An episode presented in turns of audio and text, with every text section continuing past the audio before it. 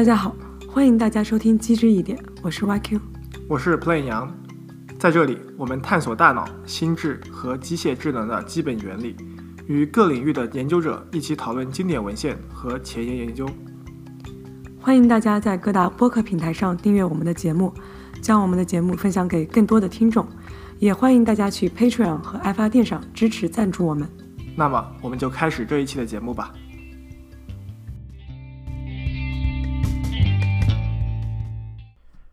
最近，主播 YQ 在参加 Neural Match Academy 的 Summer School，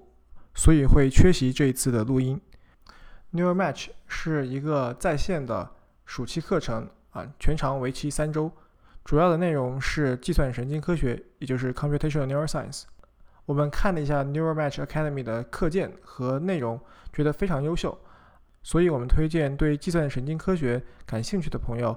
一定要找时间来看一看他们的材料。比如说看一看他们的讲义，看一看他们的视频，我相信各位一定会受益匪浅。不过同时，这个课程的强度也非常大，所以大家要酌情，根据自己的时间来安排。那我们就开始今天的节目吧。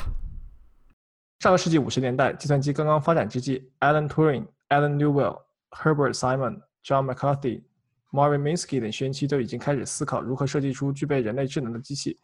不同于现在流行的深度神经网络为主的人工智能系统，先驱们对人工智能的设想受到了数理逻辑的深远影响。大多数设计都是用操作符号来表征知识和解决问题的算法，史称符号派。今天我们就来品一品这古早味的人工智能。这期我们请来了两位嘉宾，第一位嘉宾是张凯，他是弯曲入门级的程序员。大家好，我是弯曲入门级程序员。第二位嘉宾是 Break。他是某无人驾驶公司的 engineering director，来 break 跟大家打个招呼。大家好，那个我可能刚进门。还是照常例，张凯和 break 跟大家分享一个可以透露的有趣的项目吧。我最近这几年都是在做那个无人车，然后主要是其中的呃，我们称为 planning and control 这个模块。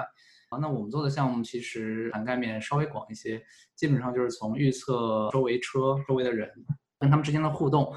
然后对他们的行为做预测，然后通过这些预测去做一些决策，然后再通过这些决策最终给出车车辆怎么行驶。然后这样一个系统就是在那儿指导着车，或者说我们的无人车怎么在通过没有人干预的情况下在路上跑。我们其实主要做的就是这个，当中有很多很多细节，用到一些神经网络，但是更多的还是大家会称为 rule based 或者是基于优化的方法来做。大概就是这样，我不知道。还有什么可介绍？在我们讨论 paper 之前，我先就你的项目先问一个小问题吧。OK，就无人车在驾驶的时候，看上去其实它是要很多这种知识的，对吧？就是比如说人就是走过来，那么这个无人车要知道它是在判断它走过人行横路，或者是这种。就比如说你刚才说车要和其他的车和人互动，那这个互动我们可不可以认为它其实是有一定的？常识大概能够知道这个车和这个人将来要就是接下来会要做什么，然后基于这个常识来调整自己的决策。我觉得我应该理解了你的问题。整个这个系统里边并不是一个 end-to-end 的 learning 系统，也就是说我们不是在尝试去学 correlation，会有一些子模块去学 correlation，比如说这个人抬起脚，他有可能就是要过马路，但是整个系统的那个 backbone 还是对是基于人类的知识。那么人类的知识是被我们的程序 encode 进去的，而不是让机器自发去学的。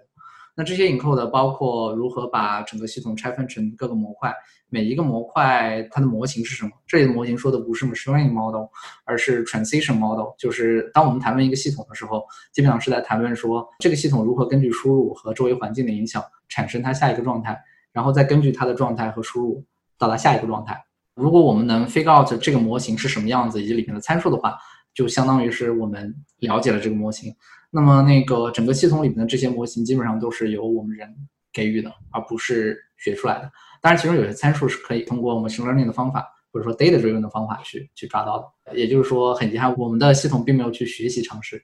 我们的系统里的常识是来自于人类。OK，就是这些知识其实目前还是人给他的，但是。新的这种知识好像也还是靠人添加新的规则来教导他怎么做。对，我们会往里边添加一些规则，当然这些规则是比较 generalized 的规则，也就是说，我们不会跟车说，如果遇到 exactly 这种情况，你该怎么做，而是说把很多东西转化为 constraint，那这样子根据我们的模型，我们的算法就会去优化，说在这种情况下做怎样的决策最好。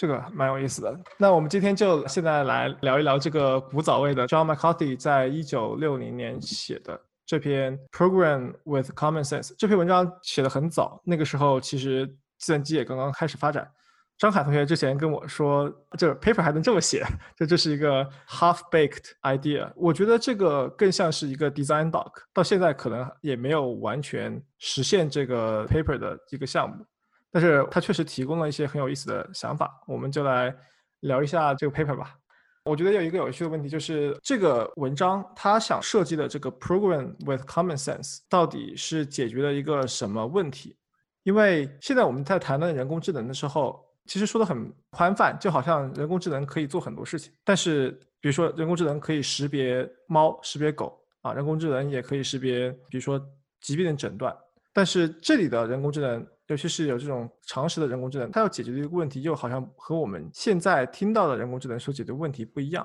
就是感觉它是这种 problem solving，而且就是在人工智能刚刚发起的时候，他们都想去解决一些这种问题解决方面的问题，比如下棋啊什么之类的。大家觉得这是？这种对于 problem solving 的定义和现在的这种人工智能，以现在的角度来看，这种六十年代对于人工智能定义，你有什么看法吗？比如说这个问题是不是太窄了，或者是这个问题是不是其实是可以应用到现在的这个情境的？我先说一下我的看法吧，就是关于人工智能本身以及人工智能要解决什么问题，其实有各种不同的分类方法。那每个人肯定会有自己的想法。其实我比较同意我之前一位老师他做的一个分析，就是他把那个 machine learning 或者说 in general artificial intelligence 要解决的问题分为三种递进的层次。实际上，因为我现在做无人车嘛，我就可以以无人车为例。无人车它里边的系统就是大的系统分为几块，但是那个 on board 也就是在车上跑的分为这么几块。第一个叫 perception，perception 是通过传感器去了解周围正在发生什么，就是我看见了什么，我看见的东西是什么。能否去做一些 semantic 的理解？那这个解决我看到的是什么的问题，我们把它叫做 perception。比如说照一个照片，这个照片里有一只狗，然后这个照片里面有一个行人，或者说你通过 lidar 去检测到旁边有几辆正在开的车，这些属于 perception 的范畴。然后，那么那个它再递进一层，我们称为 prediction。prediction 就不光是通过传感器能知道 semantic 的意义，就是我看见了什么。它同时还能根据看到的东西去做出一些预测，就是未来会发生什么，未来可能会发生什么。也就是说，你会发现那个它比 perception 更近的一层是，它不光是在理解东西，它还尝试把所理解的东西拿拿拿未来做一些应用。那么最后一层呢，就是我们称为 planning 和 control。planning 和 control 它做的事情就更那不能说更复杂，但是它更近一层。就是我已经能够做预测了，能对别人做预测，也能对自己做预测。那我能不能利用这这部这部分知识去决定我我下面该做什么？也就是说，我开始影响这个世界了。这三个层次，我觉得就是 machine learning 或者说人工智能所想要那解决的问题的一个分类。而常识在里边的作用是什么？这个我们之后可能还会讲到。我自己的理解是，常识是这一块系统里边的一个可以用来做 prediction 或者是做 control 的一个 transition model。这个 model 是什么样子？怎么学到？我觉得这篇文章里面可能也没有讲的特别详细，但是现在也会有很多方法在尝试去 tap 这些问题，这是我的理解。关于什么是 problem solving，以及常识在里边起什么作用。我感觉我在这期节目里是最外行的人，我只是工作和学习中边缘性的接触到一些和 AI 有关系的内容，比如 natural language processing，但是我又不是做那个 model 的人，我只是做 infrastructure，把他们做的 model 放到我们 infrastructure 里的人，所以我只是非常间接的接触了这些东西，所以我对 AI 没有什么特别深刻的理解。但是，首先我澄清一下，这个 half-baked idea 不是我说的，是那个 paper 最后有一个 section 叫 discussion on the paper，还是叫什么？我不知道为什么这个 paper 里面会有一个 section 叫 discussion of the paper，这是 paper 的一个再版吗？这个 paper 是一个 conference proceeding，我觉得那个应该是当时他在给这个 conference 的时候，在场的人针对他的这个 discussion，针对他的 talk 的一个 discussion，就相当于一个附赠，就是说这个前面是 McCarthy 呈现的整个 talk，然后到了后面是。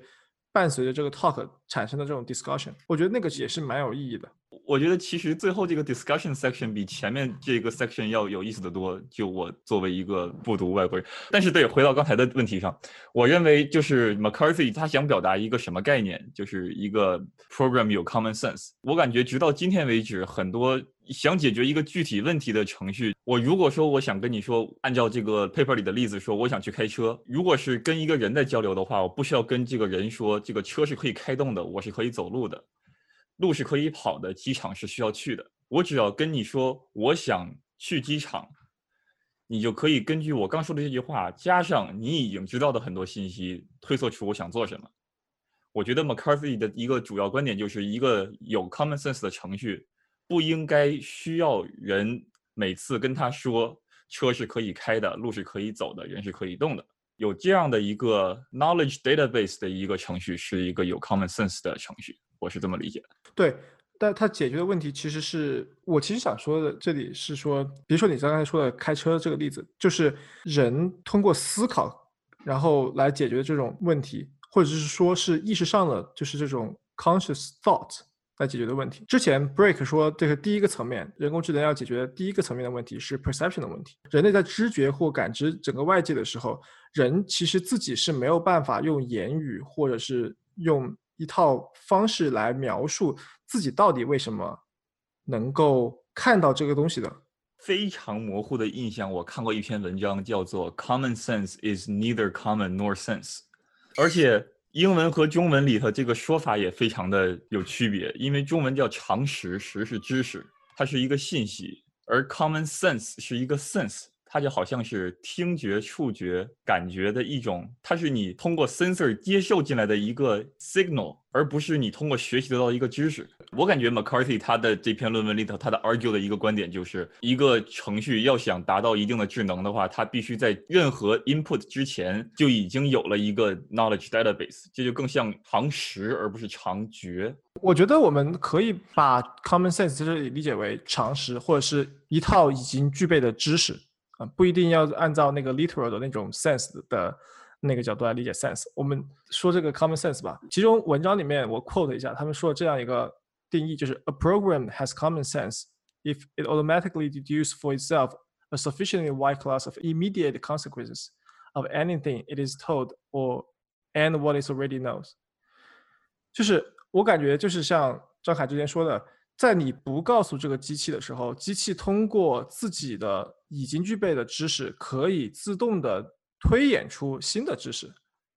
或者是至少是已经有的信息，可以立马推演出下一步逻辑上的下一步的结果。其实我我有一个很好奇的问题是，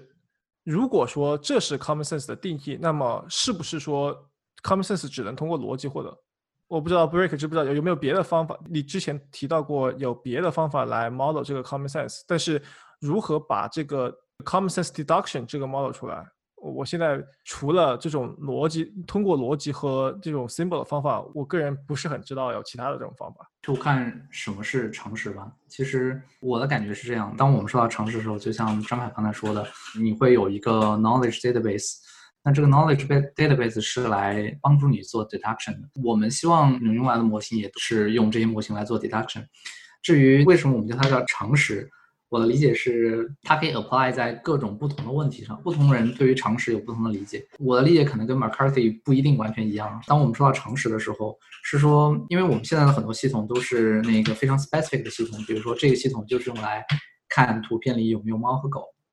那个系统就是用来做 translation，比如说，其实人的很多常识是来自于我去学习别的 task，在那个 task 里边所得到的一些 deduction rule。这些 deduction rule 可以是 explicit 的逻辑表达式，也可以是比如说一个神经网络。然后我们把这样的一个东西作为知识，它它是一个函数，我把我把它作为一个知识应用到另外一个 task 里边，就相当于是我已经在应用了常识，对吧？比如说那个我之前知道流血的东西会死。那无人车如果撞了一个人，然后那个人流血了，那说不定他就是个死人。像这样的那个 transfer，实际上就是一种对常识的应用。那么它里边是不是有 deduction？其实是的，因为那个像我刚才描述的那种情况，躺在地上的东西会流血，那么它大概率是一个死的。这个东西是一个用逻辑表达式表示的话，它就是一种蕴含，对吧？就是本身也是 deduction 的一种。这个东西它可不可以理解为一个常识？我觉得。是可以理解为常识的。所以说，学习常识更多的是在一种 multi-task，就是我的 task 非常 general，我要去处理各种各样的 task。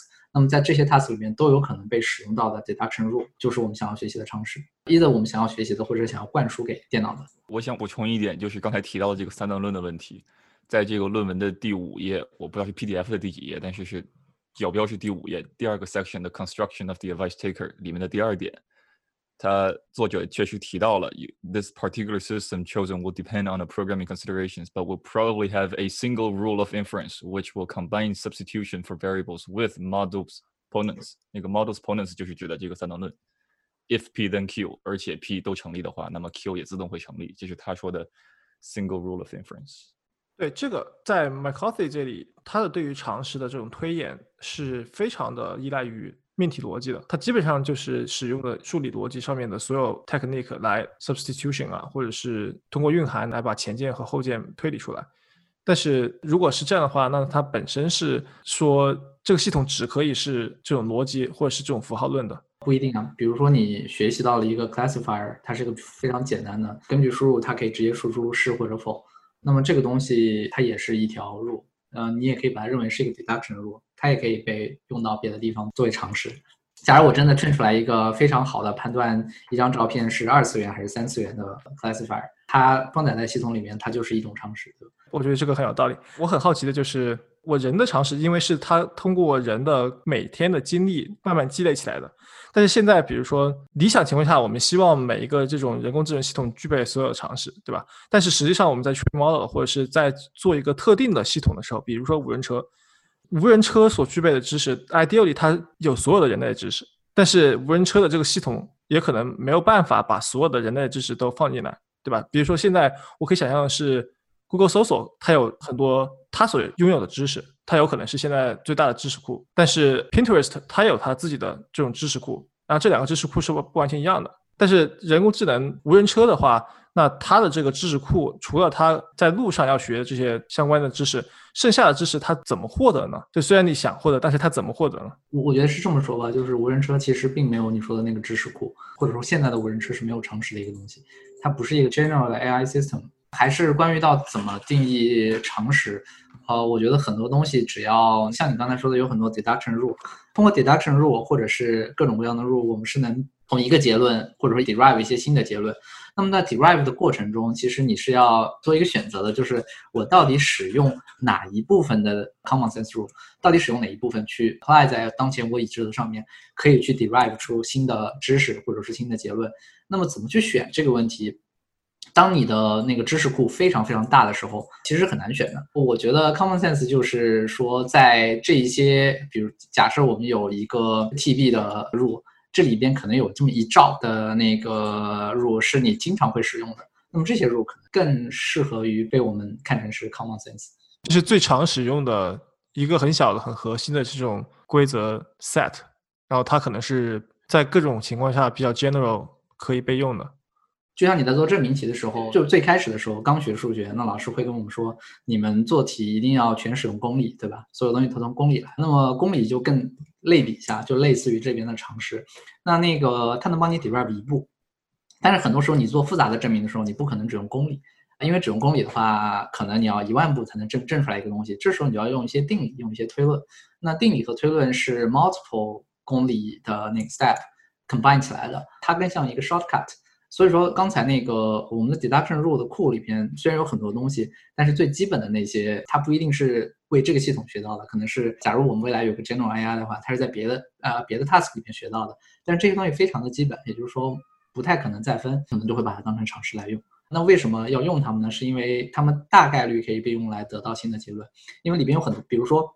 我们有一个 rule 是闻到臭的东西，那么我就不应该吃它。然后，但是我现在就是已有的知识是面前有辆车，那么刚才那个 deduction rule 其实在这里用不到，就是我们没法去 apply 它。当我们去尝试去 apply 这些 deduction rule 的时候，最有可能被使用上的那些 rule，可能就是我们所说的常识了。我有一个问题，就是 McCarthy 他是属于 AI 要通过数理逻辑的方式推演出来的这一派的人，这个派别。在今天是属于多数还是少数？这个理论已经是被推翻了，还是还在继续发展？哈哈哈，这是个好问题。我觉得是这样，就是我的朋友里边，大部分人比较喜欢数理逻辑派，也认可他们，然后实际上却在用神经网络，也就是都是嘴上说一套，手里做一套。那但是我们可以这么想，就是现在所有的大型的系统，是看上去比较智能的系统，本质上还是符号系统。比如说百度搜索，有人爆出来百度搜索为什么要有一百万行或是很多很多行的 if 语句，这个本质上就是还是符号派在后面用数理逻辑，或者是更加 general 的这种方法来做人工智能，而不是做智能吧。甚至是当年九八年、九九年的时候，国际象棋他们战胜世界冠军的时候，那个时候它的那个背后的这种人工智能系统，本质上还是一个很复杂的这种决策的符号的系统，数理逻辑一步一步推，然后用搜索啊什么之类的方法。其实我想说的是，那个很多系统它都是混合的，因为那个你们会发现在 perception 和 prediction 上，那个 neural network 的表现，或者说对于它里面的大部分 task 是可以做得很好的，但是一旦你要涉及到要做决策的话，很多就直接依赖神经网络来做，不一定能有很好的结果。所以大部分的系统都是一种 hybrid 的状态。我们不太会用神经网络去做 end-to-end 的东西。你看到那个系统，往往都是偏底层的那些小 task，或者是 specific task 会使用神经网络来做。但是把它们 combine 在一起，然后再做 ranking 啊，比如说搜索，对吧？搜索里面。有一个典型的 ranking，呃，是要解的。那那个在做 ranking 的时候，我们可能也会用一些 machine learning model，但是那个更多的其实还是搜索，或者是直接把人类的逻辑 code 进去的。就是这两部分，他们是共同在被使用的。High level 上更多是 rule base，而那个 low level 上更更多是神经网络，或者说更非常 specific 的 task，你可以用神经网络去解决。我对神经网络只是有一个非常浅层的理解，但是我想问的是，神经网络跟一万行 if 的本质区别是什么？难道它不是去帮你学习这个 if 的那个条件是什么吗？这个很难说。我的理解是有研究试图把那个神经网络学的东西 map 到那个 if 或是决策树上面去，但是实际上这两个取向还是很差别很大的。因为神经网络它很多情况下是一个。从心理学角度来说，它就是一个 stimulus response 的 association，就是它只是做一个相关，但是决策树是它每一条决策都是有明确的这种决策，就是 conditional 的，就是有明确的这种原因的，所以他们在视觉方面很难把这种神经网络训练出来的东西，你用决策树来描述，因为这个神经网络它在表征一个，比如说一只狗或者是一个物体的时候，它的这个表征。其实是不知道它的具体的表征是什什么样子的。有人说它是就是高维的流行里面的一个 hypersurface 之类的，然后你 somehow 用线性分类器一画，它就可以把两个类分别开来。但是如果你去用 if else 的话，你就会倾向于寻找这样一个，比如说如果这个 pixel 里面有个圆，或者是有个方的，这可能是个脸；然后圆里面有两个圆，这可能是个眼睛。就是要通过这种很直接的方法来说。规则是什么来识别？就你人写 if 的时候，你可能你人没法直接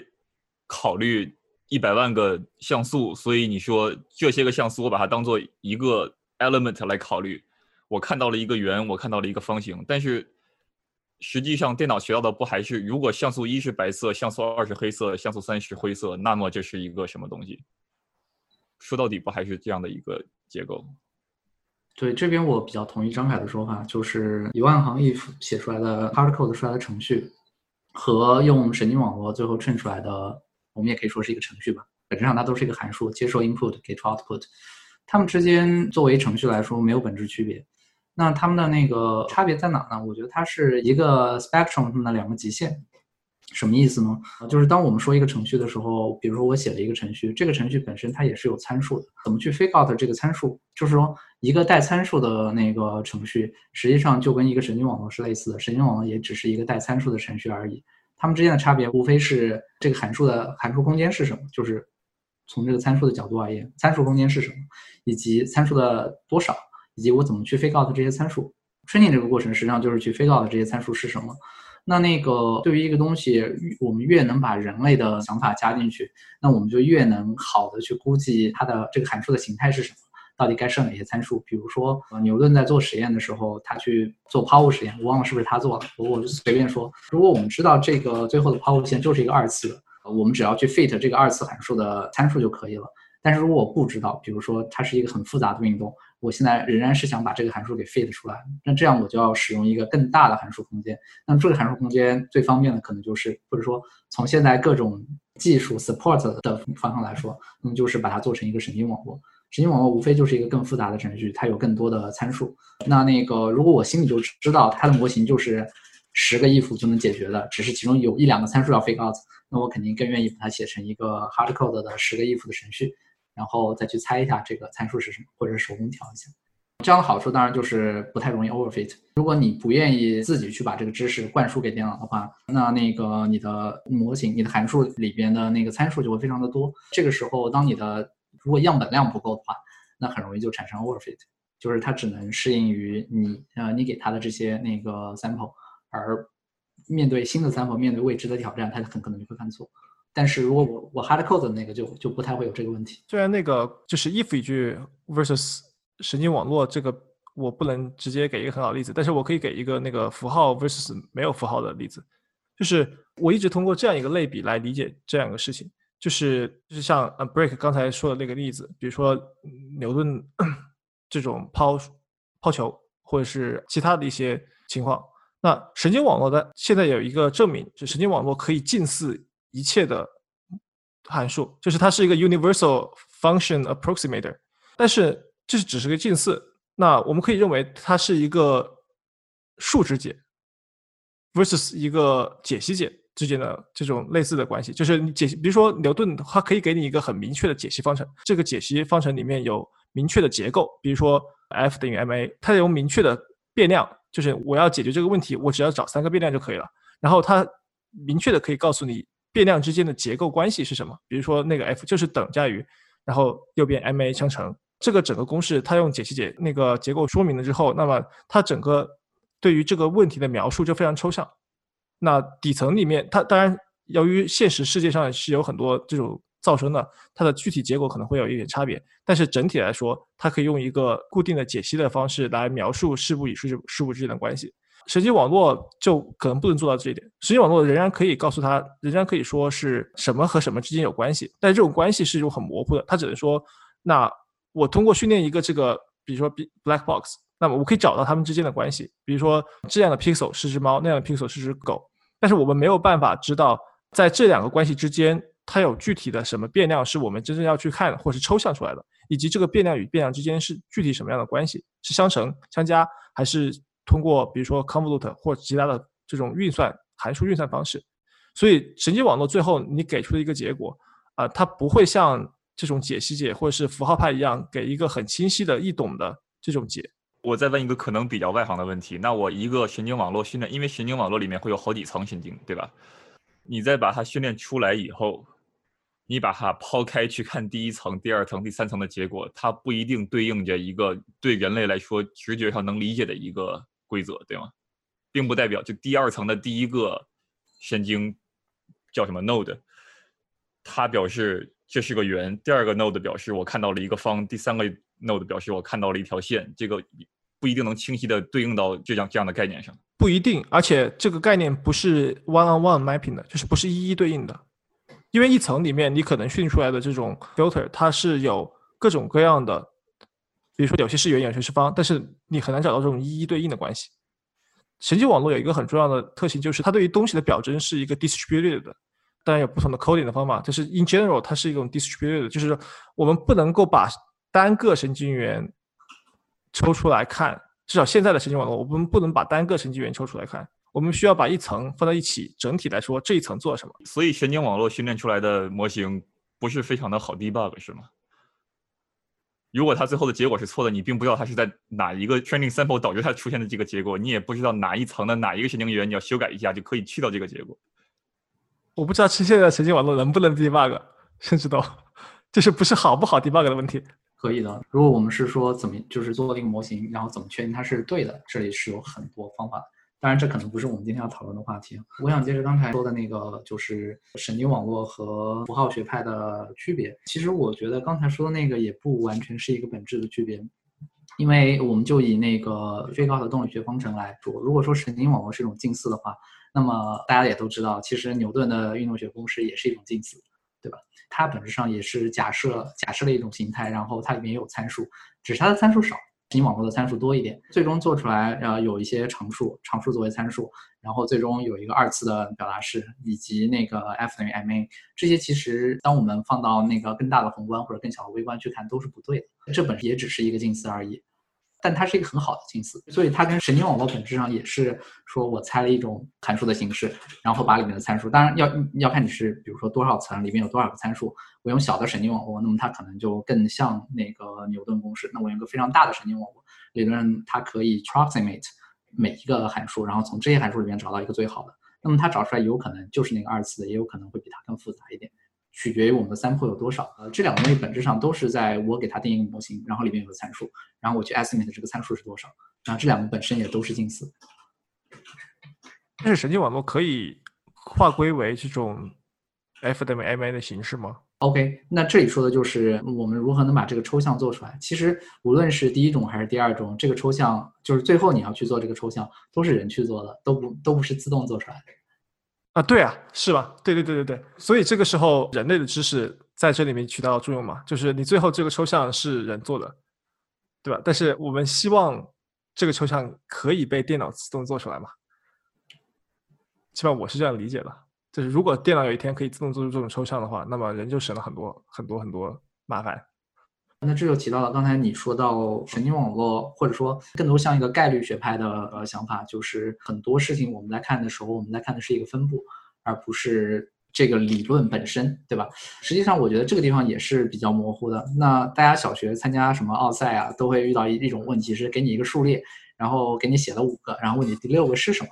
画一个问号在那儿。这个时候，往往它里面是有一个 underlying 的模型来产生下一个数字。如果你能刚好猜到那个模型的话。那么你就能得出正确的答案，但是很多时候小朋友就会反对说，其实我觉得这道题的正确答案不只有一个，那是为什么呢？因为你只有五个 sample，你想去猜一个 underlying 的函数，你是猜不出来的。就像刚才说的，我们用一个神经网络，其实是可以 fit 出很多种神经网络，满足着能产生这五个数的顺序，它们它们完全不同，产生出的第六个数也完全不同，就看你对于 underlying function 的 assumption 是什么。小学的奥数题可能它会有一些 assumption，比如说它一定只用到了加减乘除。类似于这个样子，那一个更科学的方法，我们或者说现在大家被教育的更科学的方法是怎么看这个问题呢？我不知道第六个数是什么，但是我可以估计第六个数的分布。也就是说，当你不知道一个东西的 underlying model 的时候，你不知道这个 transition model 的时候，你才会去想到说，我现在能做到最好的事情就是多收集一些 sample，把它的 distribution 估计出来。这这可能是一种无奈吧。如果因为如果真正的知道了这个 transition model，你就有精确的理论了，就不太再需要去做这个事儿。我跑个题，就是小学的时候，应该中学了。当时有个题是一二四八一二四八十六空格，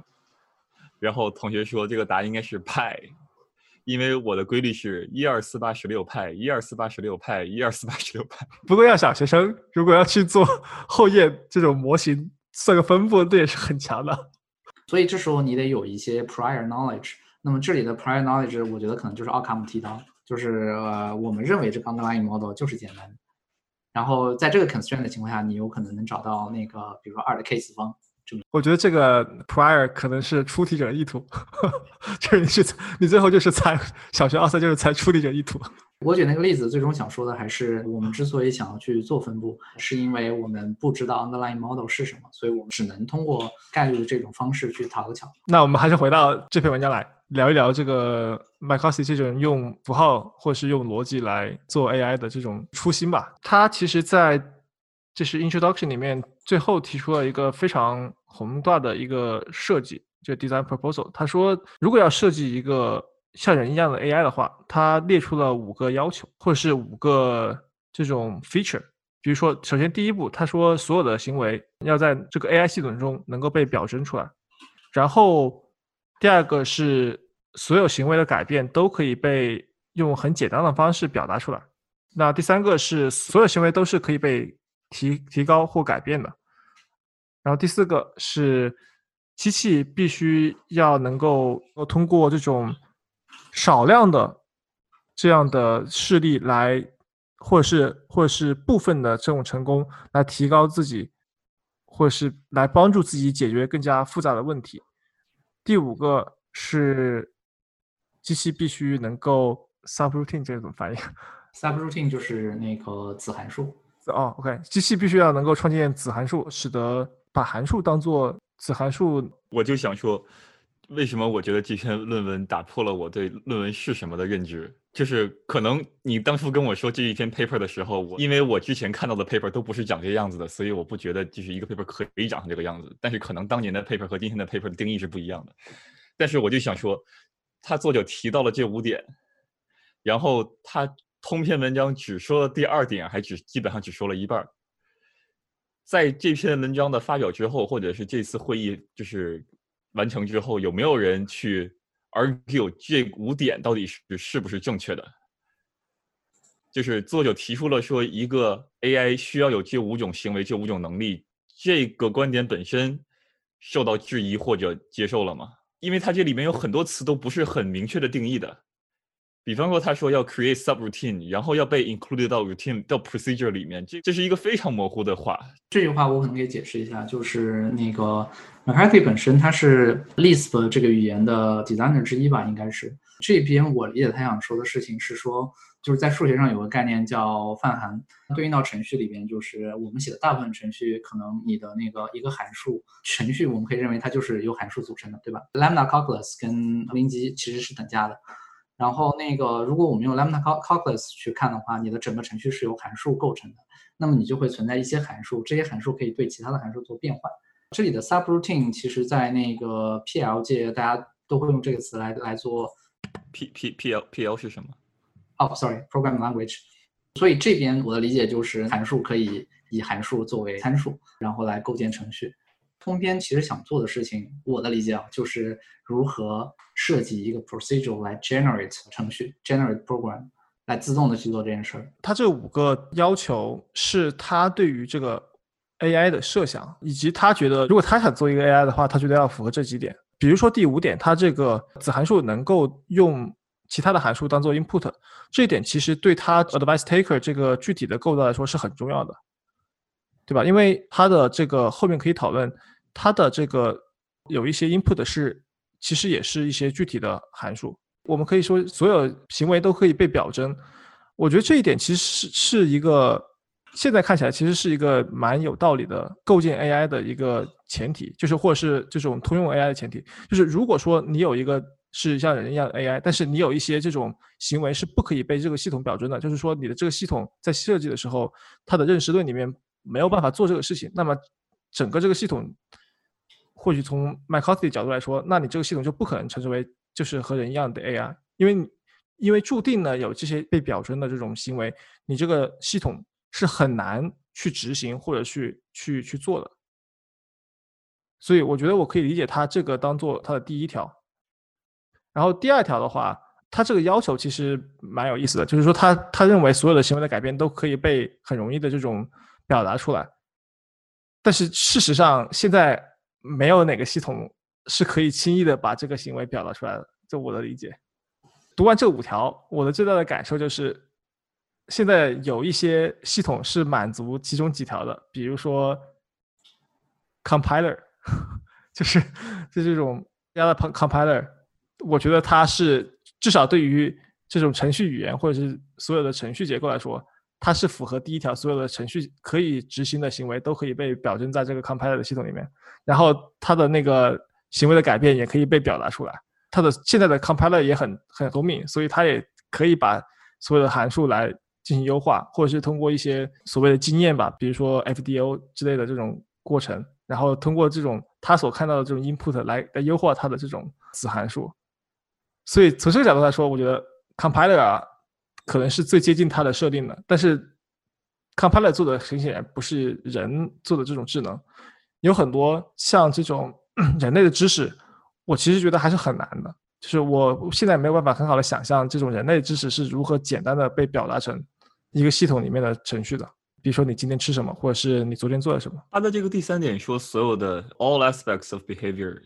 must be improvable，的意思是说，比方说今天我使用云 subscription 了，但是比方说我之前用 Windows XP 的时候，然后发现这个系统有很多这个不如人意的地方，然后微软就需要再去开发一个，比方说 Windows 七，然后再 update 成 Windows 八，这每一次都是人在往里新写东新写写新的 code 去 fix 新的 bug，然后他这句话的意思是不是就是你同一个程序，你只要一直跑，它就可以一直变得更聪明？这是 AI 的一个，你不需要去修改那个 code，你只要给它新的 information，它就可以自动去学习一些东西。或者说 code 它本身有一个这种机制，它可以自己修改自己的 code。对，就是它本身有一个机制是可以来优化这个的。就如果是这样的话，那 compiler 就完全完全不符合这个 AI 的规定，因为 compiler 是不会自己变的。那要看是什么 compiler。保不齐就有一种 compiler，它是可以，因为它本身就是去 emit 一些，或者说我们就说那个 emit intermediate representation，然后再通过 inter intermediate representation 去生成那个最后的，比我们就说汇编码吧。那那个怎样输输出来的汇编码是更有效率的？这个事情它是可以通过，我猜可能有人做这样的 research，就是去试验各种不同的 strategy 去产生汇编码，然后看哪一个效率最高。然后试出来这个效率最高以后，他就会改变，就是自己改变自己的策略，比如说选这个策略，选那个策略。那个 C 加加里面好像它可以通过这个程序跑的这个具体的情况来调整参数。对，是的，那个 Google 有很多东西就是这么做的。当我们去优化一个程序，我觉得这个程序 performance 不好，跑得太慢，有很多种做法，对吧？那么其中我觉得最最最最最爆的一种做法就是我直接去 analyze 加一些那个 instrumentation，然后去跑这个程序。比如说它是一个 service，让它跑个半个月，通过收集到的 log，我可以发现它哪一些更好的 branch prediction，那这样子就可以用它去产生更好的。比如说我发现这一块 code 非常 intensive，然后它用到的那个 memory allocation 也很多，那是不是我就可以在这里边强行为这一块儿，他问我要四兆内存，我强行给他两百五十兆内存。类似于这样的，呃，这些都是可以做的。然后我理解，Google 是把这个相应的技术已经用了十几年了吧？对，我记得 CPP c o 里面其实好多都讨论这种技术，就是什么，比如说这种 branch prediction 啊，所有这些东西，就是有一些 compiler 是可以做这个，但是 compiler 它的它所想要描述的行为还是相对来说比较简单的。但是如果说现在我们把这个任务变成一个描述一个人类智能或者是人工智能，那它所描述的和表征的这种行为和知识就非常复杂了。所以我就觉得这个看起来，至少六十年后的今天，我觉得都还没有一个很好的系统能够用简单的方法来把所有的可以人工智能相关的这种知识和行为表征出来到一个系统里面的。这边我说一下我的理解，就是之所以做不到，是因为呃，你想要让这个系统去解决什么问题？因为每个问题都有自己的 domain，在那个 domain 里边遇到的 entity 的数量。我说一个最直观的例子，就是 state 的维数，对吧？就我们之所以要用这个系统，就像刚才说的，无非是让它让想让它做一些 prediction，或者是用它能指导我们给 make 一些 decision，做一些 action。那这里面逃不掉的就是你一定要分析当前这个系统的状态，你输出也是有个状态，这个状态我们可以想把它想象成一个。维度非常高或者非常低的那个向量，如果你解决的问题是一个非常 specific 的问题，比如说围棋，对吧？那你的状态是很容易表征的，那就是棋盘上每个棋盘上有没有子儿，子儿是黑色还是白色就没了。然后那个，但是如果你要去解解决一个 general 的 AI，也就是说我们可以让它去解决任何的 task，那对应的维度就非常非常非常多了。然后，那有没有一个 practical 的系统能够把所有我们觉得 make sense 的 set 全部放进去？至少现在或者说光使用这种 brute force 的方法肯定是做不到的。这就是为什么我觉得所有里边我认为是弱人工系统啊，里边 一定会存在的一个东西，就是由人来决定这个状态到底有哪些。对，这其实也是现在所有 AI 的现状嘛，对吧？是，所以你就是要解决这种 AI 的话，那。这本身也是一个要解决的问题，因为它决定了就是你的系统到底能解决哪些问题。对，哎，你这里 Break 提到就是在这个描述下面，Break 提到，I think what he wanted to achieve is a dream of ours, let the computer generate program by itself。你想，你能展开讲讲吗？OK，其实也没有没有太多的展开了。最早最早的时候。念书的时候曾经遇到这样一个问题，就是我们在一起在那做游戏，就大家都会写一些游戏自己玩嘛。这里边有一个问题是你能不能，你要写游戏的话，你一定要写一个 AI 来跟人去玩，或者说那种 competitive 的游戏。那这个 AI 大家是怎么写的？其实很多时候都是就像刚才说的，大量的衣服堆出来的，或者是那个非常大的角角色数，非常大的 data machine，在那个时候，那是很古早的时候，呃，可以说更接近于符号牌。这这个流派，那么这个时候，当时我们接触到一个语言叫 Lisp，当然后来也用它做了一些工作。Lisp 的 AI 它是怎么写的呢？有一个那个套路是这个样子，我们可以在 Lisp 里面 define 一个 DSL，比如说我就用 DSL 来描述这个 hero 它可以怎么走，它可以上下左右走，它可以出一个招，是吧？打一个人，瞄着哪开一炮。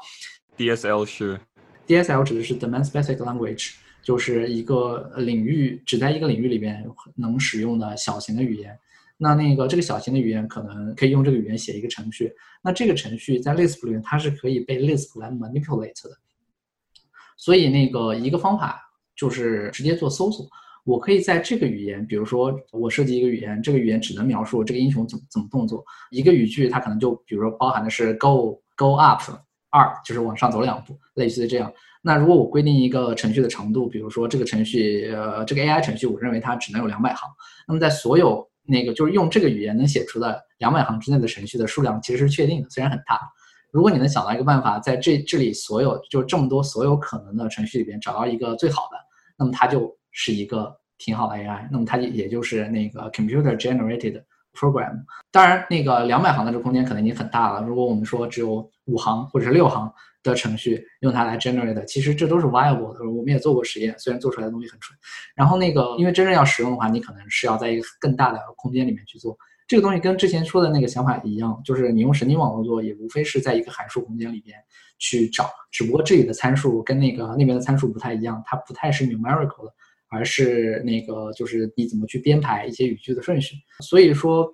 说到底，大家还是通过优化去找到一个最好的程序。如果我们用刚才描述的那种方式去 generate 的话，那我觉得它也很像 vice taker，对吧？就是其实就就非常的像，当我们限定一个语言范畴的时候，怎么样在这个语言范畴里边去 generate 一个自动的去 generate 一个一个程序，然后就可以按照这个程序去去执行了。这里其实已经解决了刚才我们说的 problem solving 的最后一层，就是怎么样去做 control。所以就是说，你通过这个定义这个 domain specific language。来限定了，其实相当于限定了这个 problem space，是吧？就它可以有的这种呃描述的，它可以描述的这个这个问题的这个框架是有限的。对我，或者说设计这个语言，相当于是教会了电脑一种 representation，就是你怎么去 represent 这个问题，这是一种方法。我当然还有别的方法去教电脑 representation。你们可能更熟悉的 NLP 里边学 embedding，实际上就是学一种表示，对吧？我去设定一种 DSL。本质上也是想去教他一种表示，因为相当于你这个英雄可以走的所有的步骤都只能限定于此，然后那这个问题就同样是优化问题，但是它就可以被搜索来解决，而不是用比如说梯度下降去解决。我相信已经有人做这个实验，就是怎么样让 programming language 的 space 变成可以微分的，那么它就可以用梯度下降来做。这是好像很多人喜欢发这类的 paper。我觉得这个很神奇啊，我我之前都不知道这种。对，我觉得这个很神奇。哦，我理解这个的最开始做这件事的人，可能也是 McCarthy 和他们那一流派的人吧。我记得是，好像是说八十年代及之前的，或者是甚至九十年代及之前的 AI 系统，好像都是 Lisp 写的。直到后来神经网络和这种概率论，它两派兴起来之后，才才慢慢慢开始有这种新的写法。至少，比如说 Peter Novig 的那个 AI，好像有早几版都是用 Lisp 写的。对，Peter Norvig，他他现在在 Google 对吧？如果没有记错的话，对，他应该就是很喜欢写 Lisp 的一个人。当然，我个人不是很推荐用 Lisp 来真正实操东西，那还是挺难受的。他的 battery 不太多。就是这个 community 不太好，当然这是另外一个话题了。我觉得刚才那个 game AI 游戏 AI 也是一个很好的例子，那用那个来聊聊这个 advice taker 吧。游戏 AI 这个比他那个走去机场的这个例子，它这个简单多了，因为它还是一样，就是当你的目标越 specific 的时候，你的系统就可以越简单。McCarthy 在这篇 paper 里面想做的东西是更加复杂的，当我们去真正解决一个问题的时候，往往分为这么几步。首先，我们会在脑海里有个 mental model，就是说这个问题它的模型是什么样子。这个模型可能不是不是神经网络那那种层面上的模型，而是说这个问题我怎么去描述它，这个 representation 是什么，以及它里面有有什么理论。那么有了这些以后，你们就要用一种方法去解决它。那么无论是我刚才描述的那个 game AI 非常简单的，还是 a r t h y 在这里面说的 advice taker。呃，解决它的手段或者算法，我理解就都是搜索，在这个框架下面嘛，它解决它的手段就是搜索。其实搜索也是优化的一种啊，就是一一种最常用的解决离散优化的方法。再说难听点，它就对应的那个理论就是 brute force，就是我把所有的情况试一遍，找到最好的，对吧？它这里边为什么是说把所有情况试一遍呢？因为你从最开始的那些 facts。然后加上它的 deduction rule，它会不断的去 apply deduction rule，然后产生下一批，然后再去 apply deduction rule。那有一些 deduction rule 是不能 apply 的，或者要在后面几步才能 apply。如果在前几步就试的话，或者说如果你的 rules 非常多的话，那么这个搜索的过程其实是非常非常慢的。这个对应于那个我刚才描述那个 game AI 的搜索也是一样的，那个东西的搜索也非常的慢。那么大家一般怎么去 tack 这种搜索问题呢？不知道 McCarthy 他最终有没有把这个东西写出来？如果他写出来的话，我猜测他可能会用遗传算法，我在里面加一些 heuristic，让它比那个报搜快一些。但是这就不一定能保证找出来的是一个那个呃最优解是吧？对，global optimal。这个搜索里面就很多人就会用 IDA 星啊，或者是其他的这种传统的搜索方法来优化，还有一些还有一些领域内部比较 specific 的这种这种 heuristics。对吧？就是所有的搜索，其实你想让它快，基本上都是为了找最短路。那么找最短路，大家一般会想到的说，对，就是用我用 A star，A star 本身就是加上了 heuristic，我可以让在每每步搜索的时候，我能选更好的分支去搜，所以我更大程度上能够更 efficient 的找到结果。那这个 heuristic 怎么定呢？如果你是人脑想，那么就是 A star；如果你用神经网络来做，那就是 AlphaGo。McCarthy 当时肯定不会用 AlphaGo 这种思路，但是现在如果你要真有这么一个系统，你想去，然后又比较实用，那么它的 rule 一定非常的多。这个时候，如果那个你用的强化学习，或者是直接解 MDP 去求得一个 value function，然后再在里面做 heuristic，说不定就能直接解它说的这个问题了。就在解法上，能够更快的去搜到，就是从我的那个初始条件搜索到我的目标。我们可以说，这个神经网络，比如说 AlphaGo 那个神经网络，那其实是这种技术细节，是吧？怎么样让你搜得更快？它的它的大框架本质还是搜索，我可以这样理解吗？对，这就这也是那个像我刚才之前说的，很多系统它本质上还是把各种方法结合起来的。就是工程师都是比较 practical 的人，他们不太在意理论，而是怎么把这个问题给给敲掉。如果我们不考虑这个搜索的这个时间复杂度和这个能耗的问题，那现在用那个刚才说的那个游戏 AI，现在我要看起来再回顾 McCarthy 说的 Advice Taker 这里，我我突然觉得他说的这个常识系统还是蛮厉害的，因为他确实做到了 Greg 刚才说的，他可能想做一个更大的东西，对吧？那他的这个去飞机场的例子，其实就是说我就可以用这种，比如说我在。桌子旁边，然后桌子在屋子里面，这种简单的表述方式，我可以人工的加一些新的表述方式进去。这个时候，通过这样的，我新加一条，我人跟这个 advice taker 交互就很简单，我只要新加一条这个规则进去就可以了。然后剩下的，那么 advice taker 会直动直接通过它的搜索也好，其他的方式也好，找到它的最优解。我我去教这个 advice taker 其实就很简单，就是我我可以不断的给它新的这种表达式入进去。然后我默认它会根据这样的表达式自动找出新的结果就好了。那如果我们解决了这个搜索的问题，那整个这个 advice taker 就可以解决日常中很多的问题。比如说我要去买菜，我可以把这个买菜这个过程分为几步，然后我把我把每一步大概样子丢进去，然后 advice taker 就可以直接根据我的这个输入，然后它产生一个我我去买菜的这个最优解，就我去哪里，然后做什么。或者是我要去做一件事情，比如说我要去泡个咖啡，我也可以把这个几几个相关的这种节点丢进去，然后它也可以告诉我一个最好的泡咖啡的这种步骤。那这样的话，这个 advice taker 它的强大就在于，因为它的这个行为是可以被简单表述出来的，然后背后它的所有的操作都是它自己有一套系统可以操作出来的，那它就显得很 general，对吧？就是显得很，就是我觉得它还不够 general 啊。首先先说你刚才说的那个它。对，就就是说你教它其实其实确实很简单，因为啊，我们把它想象成你你给的每一个 entity 就是一个一个图上的节点，你的每一个 transition rule 实际上就是从一个节点到另一个节点的边。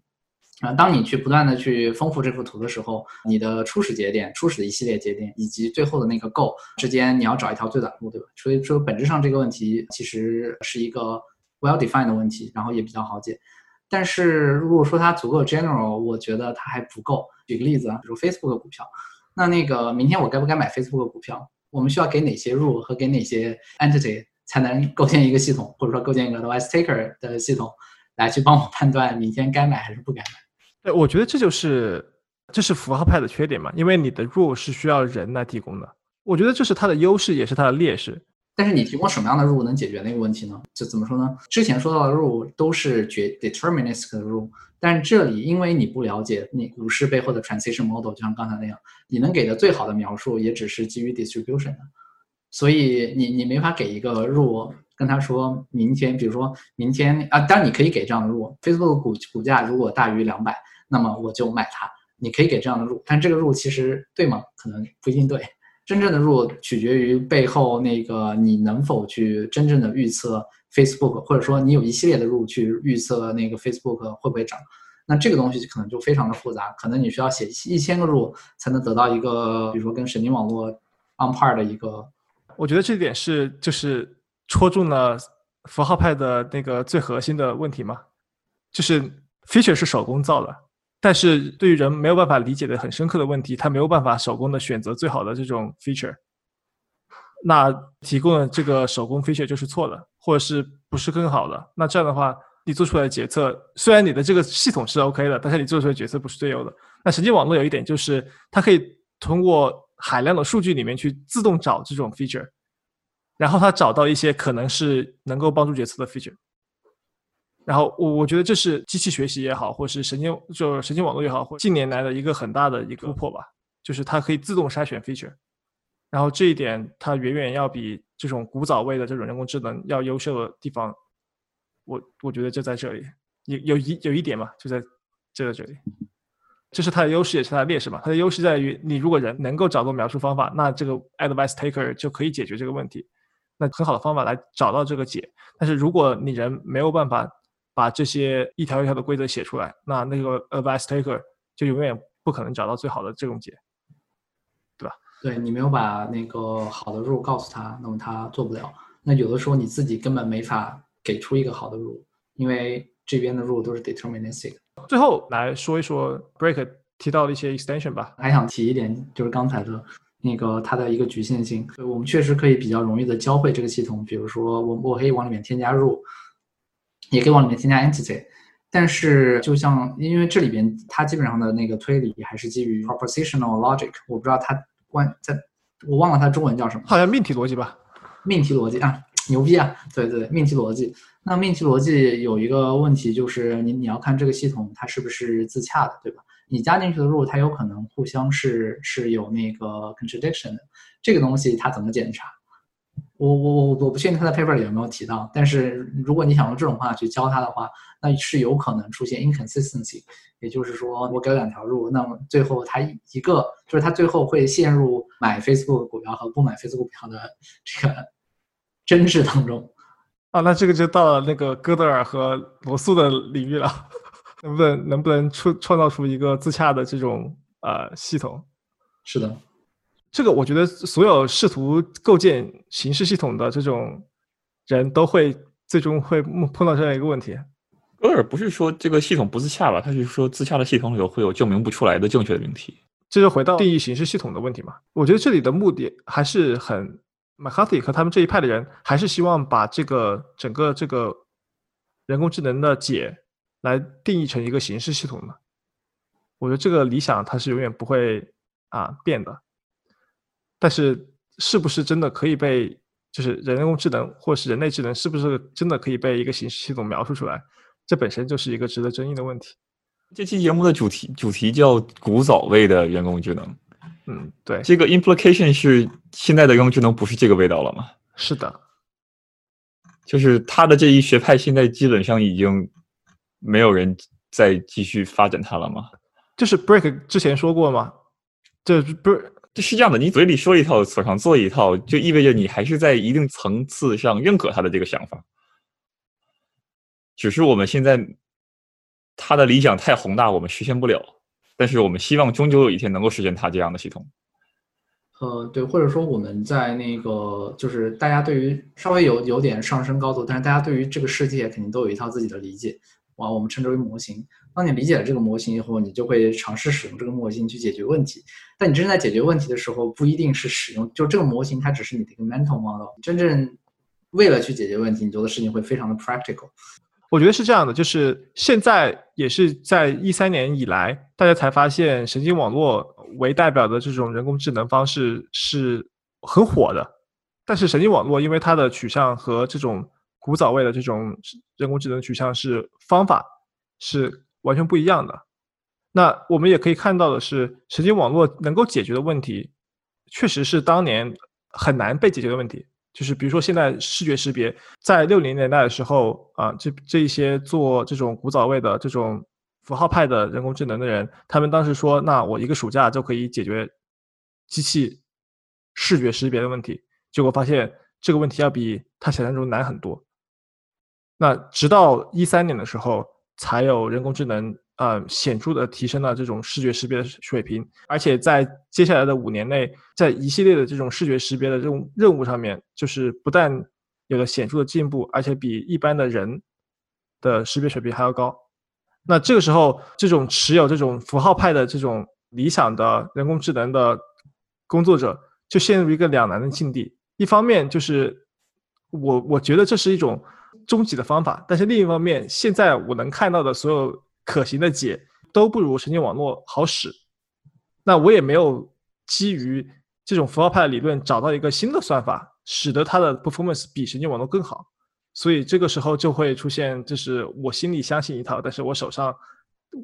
就是实际上是做另外一套。啊，当然，我觉得像 Break 之前说的结果就是你会发现一个真正的复杂的系统底层有一些这种和 sensing 相关的，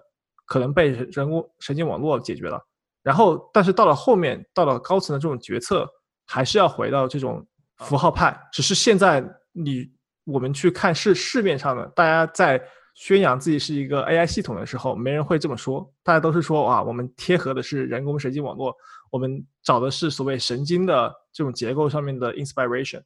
所以就导致这个符号派就很像古早味的风风味。但是那个也要看他最终是做什么。我我我再举个例子，比如说现在我们开了一家公司，然后我们公司推出了一个自动判案系统，能自动判这个人是该是死刑还是不是死刑。然后我跟外面说我用的是神经网络，谁敢用？这个不是技术问题吧？这个是道德问题吧？对，一方面是道德问题，另一方面我觉得也是技术问题，就是呃，你这个系统由什么东西来兜底？那么现在，凡是需要 safety guarantee 的东西，都需要人或者人的 device 的一些一些 rule 来兜底，而不会靠神经网络去兜底。这个大纲里面有一些 paragraph，它是以 break 冒号开头的，然后我开始以为这是中场休息的意思。这是 break 的 extension。来聊一聊 break 这个。Extension 吧，他提出这几个问题都还蛮有意思的。Frank，你就 take the lead 吧。我说什么 extension？其实我不太记得了。你列了四条，就是第一条是我们在提到 advice take 的时候，你说到它的那个 deduction rule 就很像就是数学的证明。哦，其实我我觉得这边这几条我们刚才其实都已经都已经聊过了，就是在你的带领下，所以感觉也没有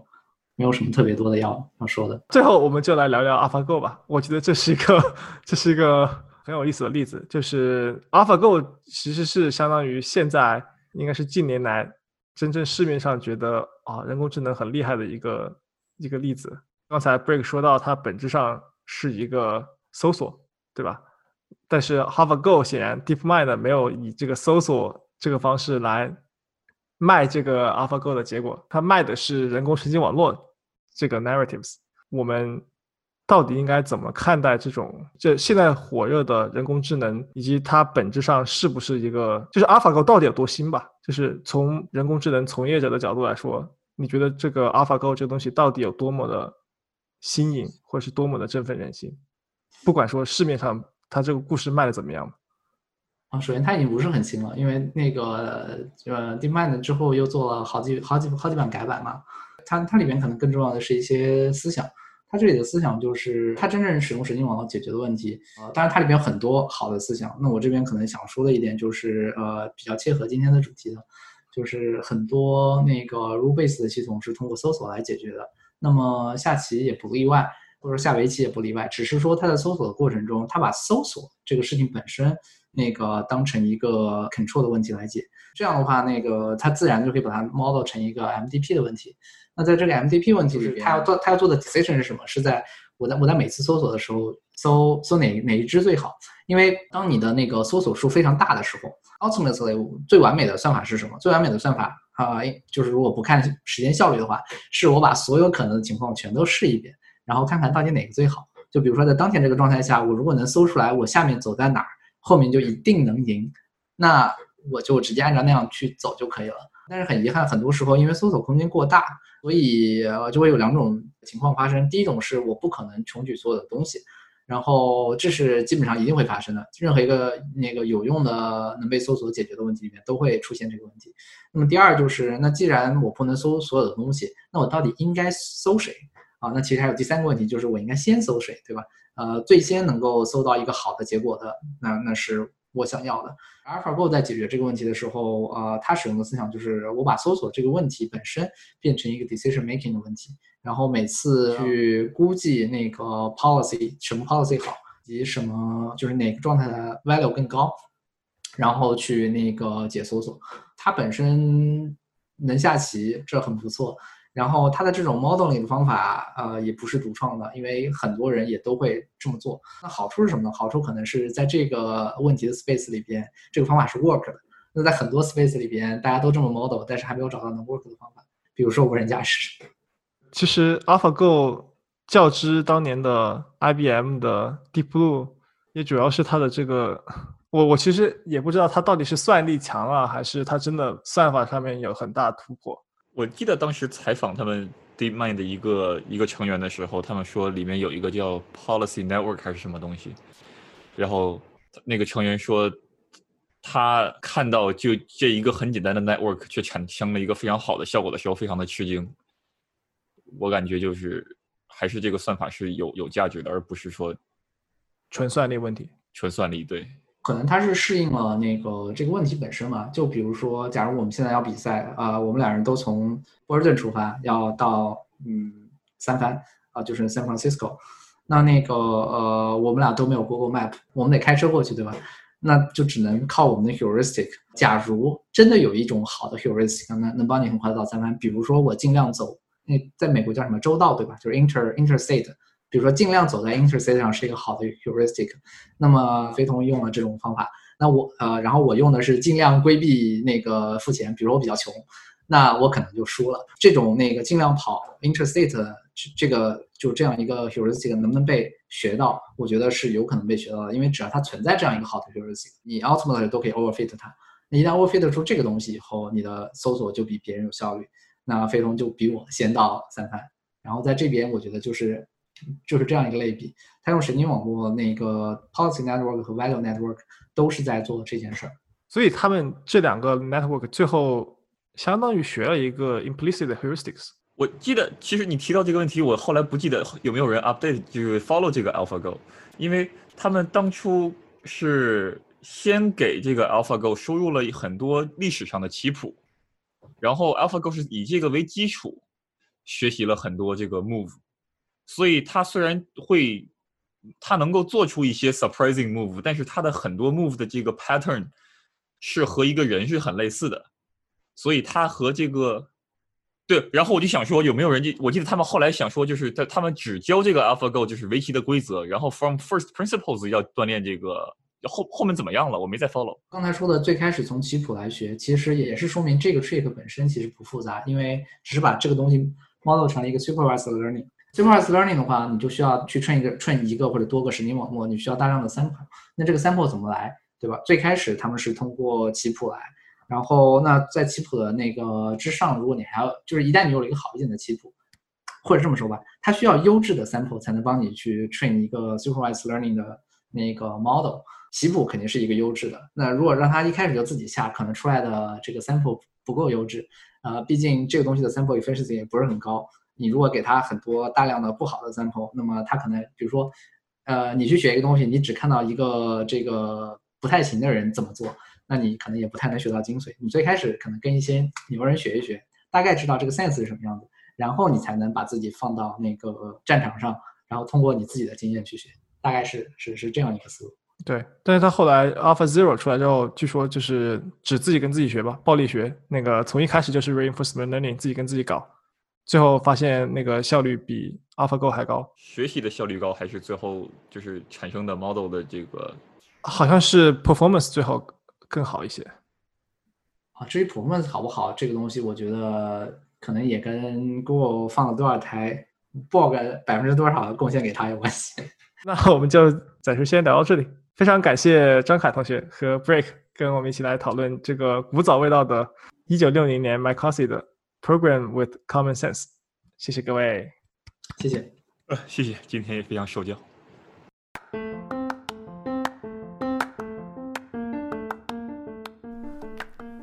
感谢大家收听我们这一期的节目。